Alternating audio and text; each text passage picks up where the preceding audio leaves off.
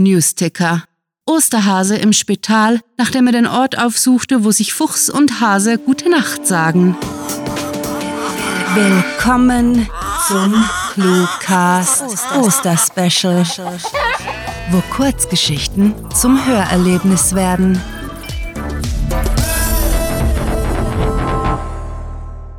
Osterspecial Big Boss Eier.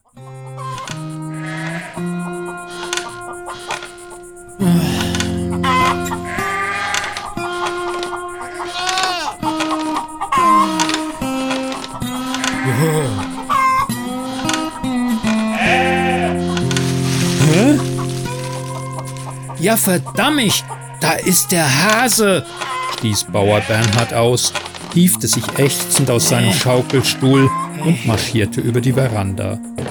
Nach einem langen und offen gestanden äußerst ärgerlichen Tag wie diesem war es ihm ein Fest, das gefleckte Tierchen zu beobachten. Mit hängenden Löffeln starrte es ihn aus seinen Knopfaugen an und zuckte mit dem Näschen. Heike, komm! Der Rammler ist wieder im Garten! Echt? tönte es aus der Küche, da eilte sie herbei. Für putzige Viecher ließ seine Frau sogar ihren geliebten Sauerteig fallen. Vorfreudig tippelte sie auf Zehenspitzen an ihm vorbei zum Geländer und flüsterte: Wo? Wo ist sie? Da, vor deiner Nase, Heike, grinste Bernhard und zeigte auf die furchtlos freche Häsin, die seit einigen Wochen ihren Vorgarten unsicher machte und jeweils pünktlich zur Abenddämmerung auftauchte. Sie putzte ihre Pfötchen, rieb sich über den pelzigen Bauch und hoppelte einige Hüpfer auf die Treppe zu. Heike strahlte regelrecht, beugte sich vor, streckte die Hand nach ihr aus und beinahe gelang es ihr, das vorwitzige Tierchen zu streicheln. Pass auf, du machst ihr Angst, mahnte Bernhard, und seine Liebste wich einen Schritt zurück. Doch statt wie erwartet verschüchtert auf Heikes Annäherungsversuche zu reagieren, wackelte das mutige Häschen mit den Ohren und kam auf sie zu.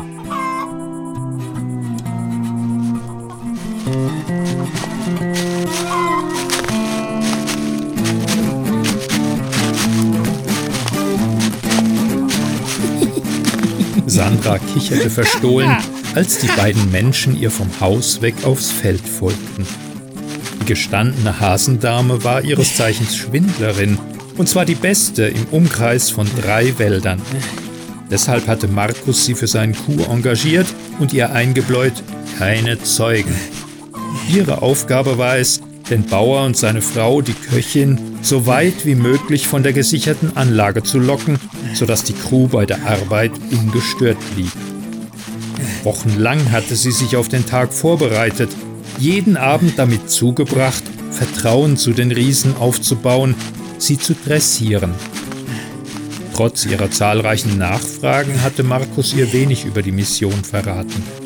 Sie wurden von einem mysteriösen Hasen angeheuert, der sich Big Boss nannte und eigentlich nur der Osterhase sein konnte. Vielleicht irrte sie sich.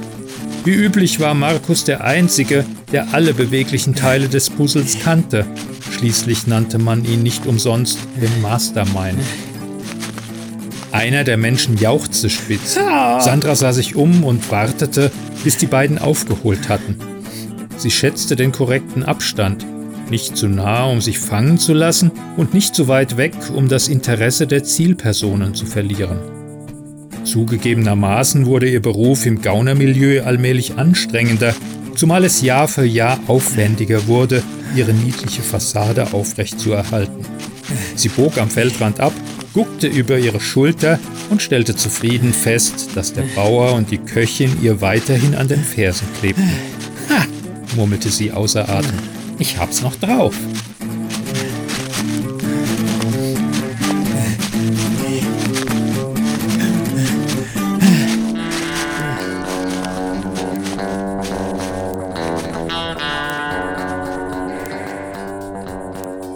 Die Riesen sind im Wald, meinte Harry und brummte bestätigend. Seine Gelegenheit, sich mit seinen zweifelsfrei imposanten Fähigkeiten zu brüsten, war gekommen. Der Draht umspannte die gesamte Wiese und gab ein elektrisches Surren von sich, das jeden anderen eingeschüchtert hätte.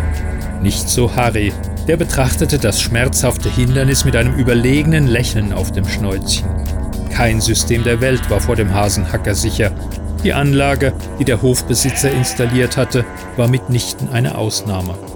Los geht's, nuschelte er vor sich hin, pickte ein Stückchen Brot vom Stapel neben sich und warf es über den Zaun.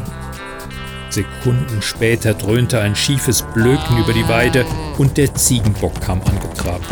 Na, willst du mehr? kreischte er den stinkenden Hofteufel an, bevor er einen weiteren Brotwürfel vor dessen Füße schleuderte.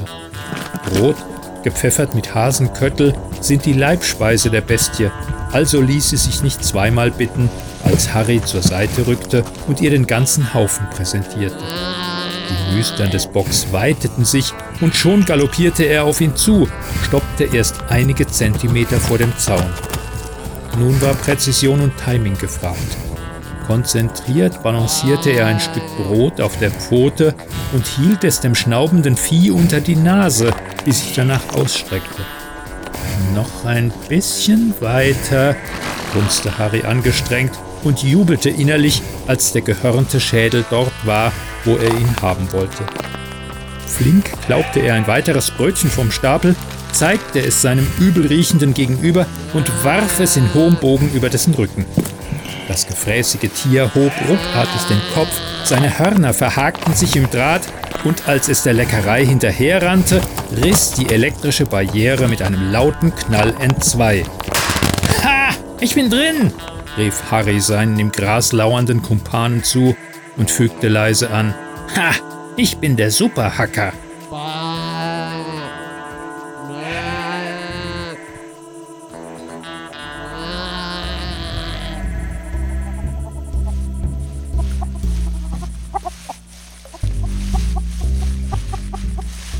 Egon langte an der Holzwand der gesicherten Anlage an und tastete sich voran.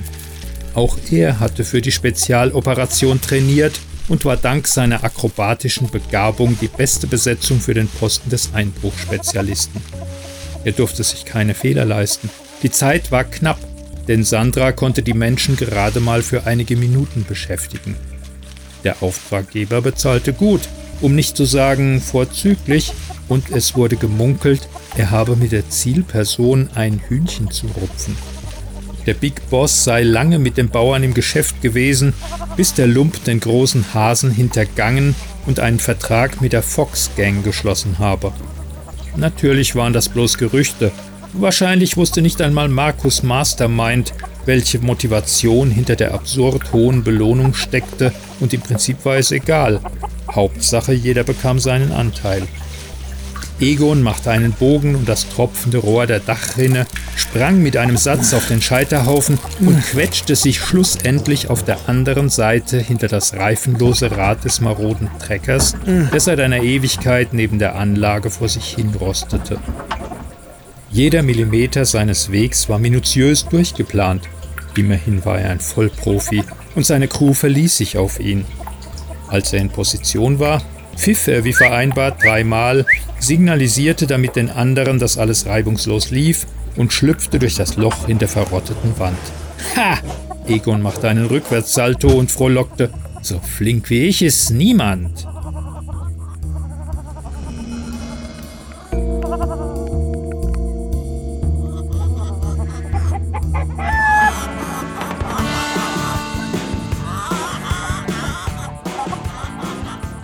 Sophia war bereit für die Glanzleistung ihrer Karriere. Die Bühnenkünstlerin hatte ausgiebig für ihren Auftritt geprobt, hatte sogar noch mal ihren ehemaligen Schauspiellehrer besucht, obwohl sie beide seit dem Vorfall bei der Premiere von Bambi zerstritten waren. Alle Crewmitglieder hatten ihren Teil der Mission erfüllt. Jetzt hing alles von ihr ab. Sie schluckte, zitterte ein wenig, dann schlug sie sich selbst ins Gesicht.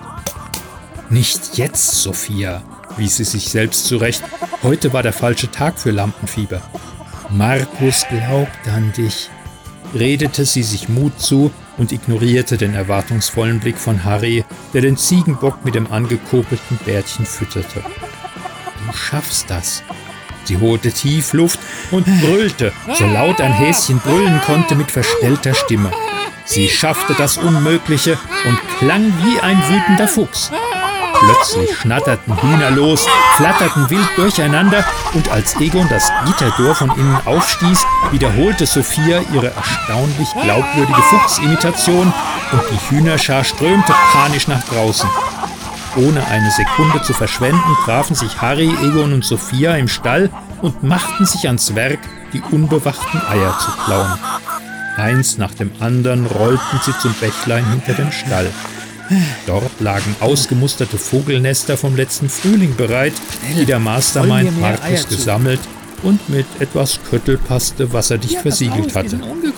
Nun macht hin, drängelte Harry seine kriminellen Kameraden, belud das drittletzte Nestchen und schob es ins Wasser. Keine Panik. Sandra kann die Riesen nicht ewig hinhalten.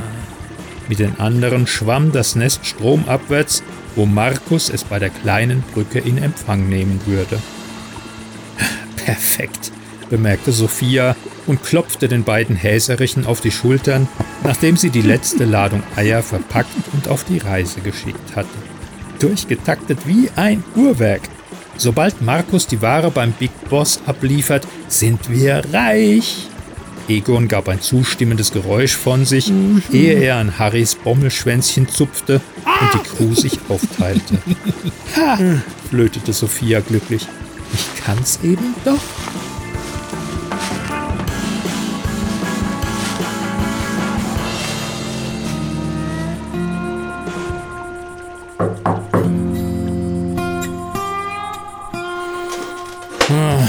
Hm, ich komme. Sich am Kinn kratzend schlurfte Bernhard zur Tür. Du bist spät dran, nahm er seinen Bruder Fritz nörgelnd in Empfang. Ja, ja, winkte der andere ab, trat ein, hängte sein Jagdgewehr an die Garderobe und nickte Heike zur Begrüßung zu. Du, sag mal, wieso sind deine Hühner über den ganzen Hof verteilt? Was? Bauer Bernhard lugte hinaus, und tatsächlich, das Federvieh gluckerte zwischen den Stallungen herum, was er mit einem genervten Mist zur Kenntnis nahm. Habe vor lauter Hasen wohl vergessen, das Tor zu schließen. Hasen? wollte Fritz verwundert wissen. Meinst du den Ha? Ach, die Hühner finden selbst nach Haus, unterbrach Bernhard seinen Bruder und schob ihn in Richtung Küche. Es ist schon fast neun Uhr. Wegen dir verhungern wir noch. Ja, also, wenn du schon von Hasen sprichst. Da, für euch, begann Fritz, setzte sich auf seinen Stammplatz an Heikes Esstisch und stellte stolz lächelnd eine Tüte darauf. Auf dem Weg zu euch habe ich unten beim Brückchen einen fetten Hasen entdeckt und dachte mir, ihr freut euch bestimmt über einen Braten.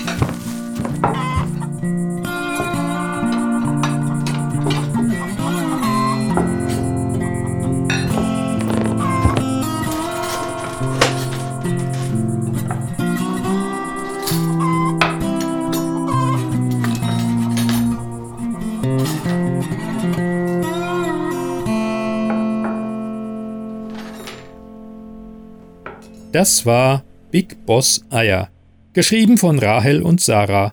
Für euch gelesen hat Klaus Neubauer. I wish you a Merry Christmas. Hm, falsch. Frohe Ostertage. Wenn euch diese österliche Hörgeschichte gefallen hat, dann besucht uns auf cluewriting.de, wo ihr ganz einfach zu unseren Social Media Auftritten findet, damit ihr nicht nur unseren Content, sondern ebenfalls die Menschen dahinter auf Twitter, Facebook und Instagram kennenlernt. Unsere Hörgeschichten könnt ihr übrigens ganz bequem auf Spotify, iTunes, YouTube, Stitcher, TuneIn und selbstverständlich auf unserer Seite abonnieren. Euch gefällt unsere Arbeit und ihr möchtet eure Freude mit uns teilen? Dann schaut auf patreon.com slash cluewriting vorbei und unterstützt unser Projekt mit einer Kleinigkeit. Damit werdet ihr zu den Grandiotasten, die wir mit literarischen Rewards wie exklusiven Kurzgeschichten und der Möglichkeit, als Gastautor bei uns aufzutreten, beschenken. Apropos Grandiotasten, was wäre der Cluecast ohne seine Stimmen? Auf unserer Seite entdeckt ihr sie alle, also besucht diese Helden des Cluecast auf cluewriting.de. slash cluecaster und vergesst nicht, dem Hop Hop Hoppeln ihrer Stimmen zu folgen. Das war es für diese Folge und wir verabschieden uns mit dem Cluecaster Kampfschrei. Mit fantastiliardischem Dank fürs Zuhören und österlichen Wünschen. Eure Cluecaster. Im Osternest liegt dieses Jahr eine Henne, die Schokoeier ausbrütet. Der Cluecast ist eine Produktion der Literaturplattform ClueWriting. Für Feedback, Anregungen, Literatur und weitere Informationen begrüßen wir euch jederzeit auf www.cluewriting.de. Grandiotastischen Dank.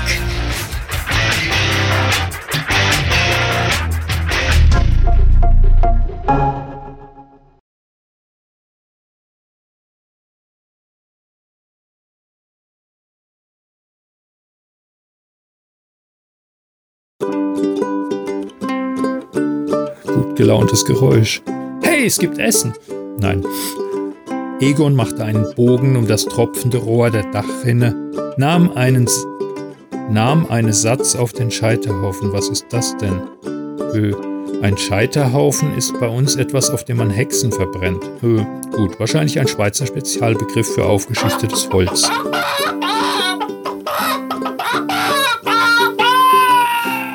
Jo, okay. Bis dann. Tschüss, macht's gut.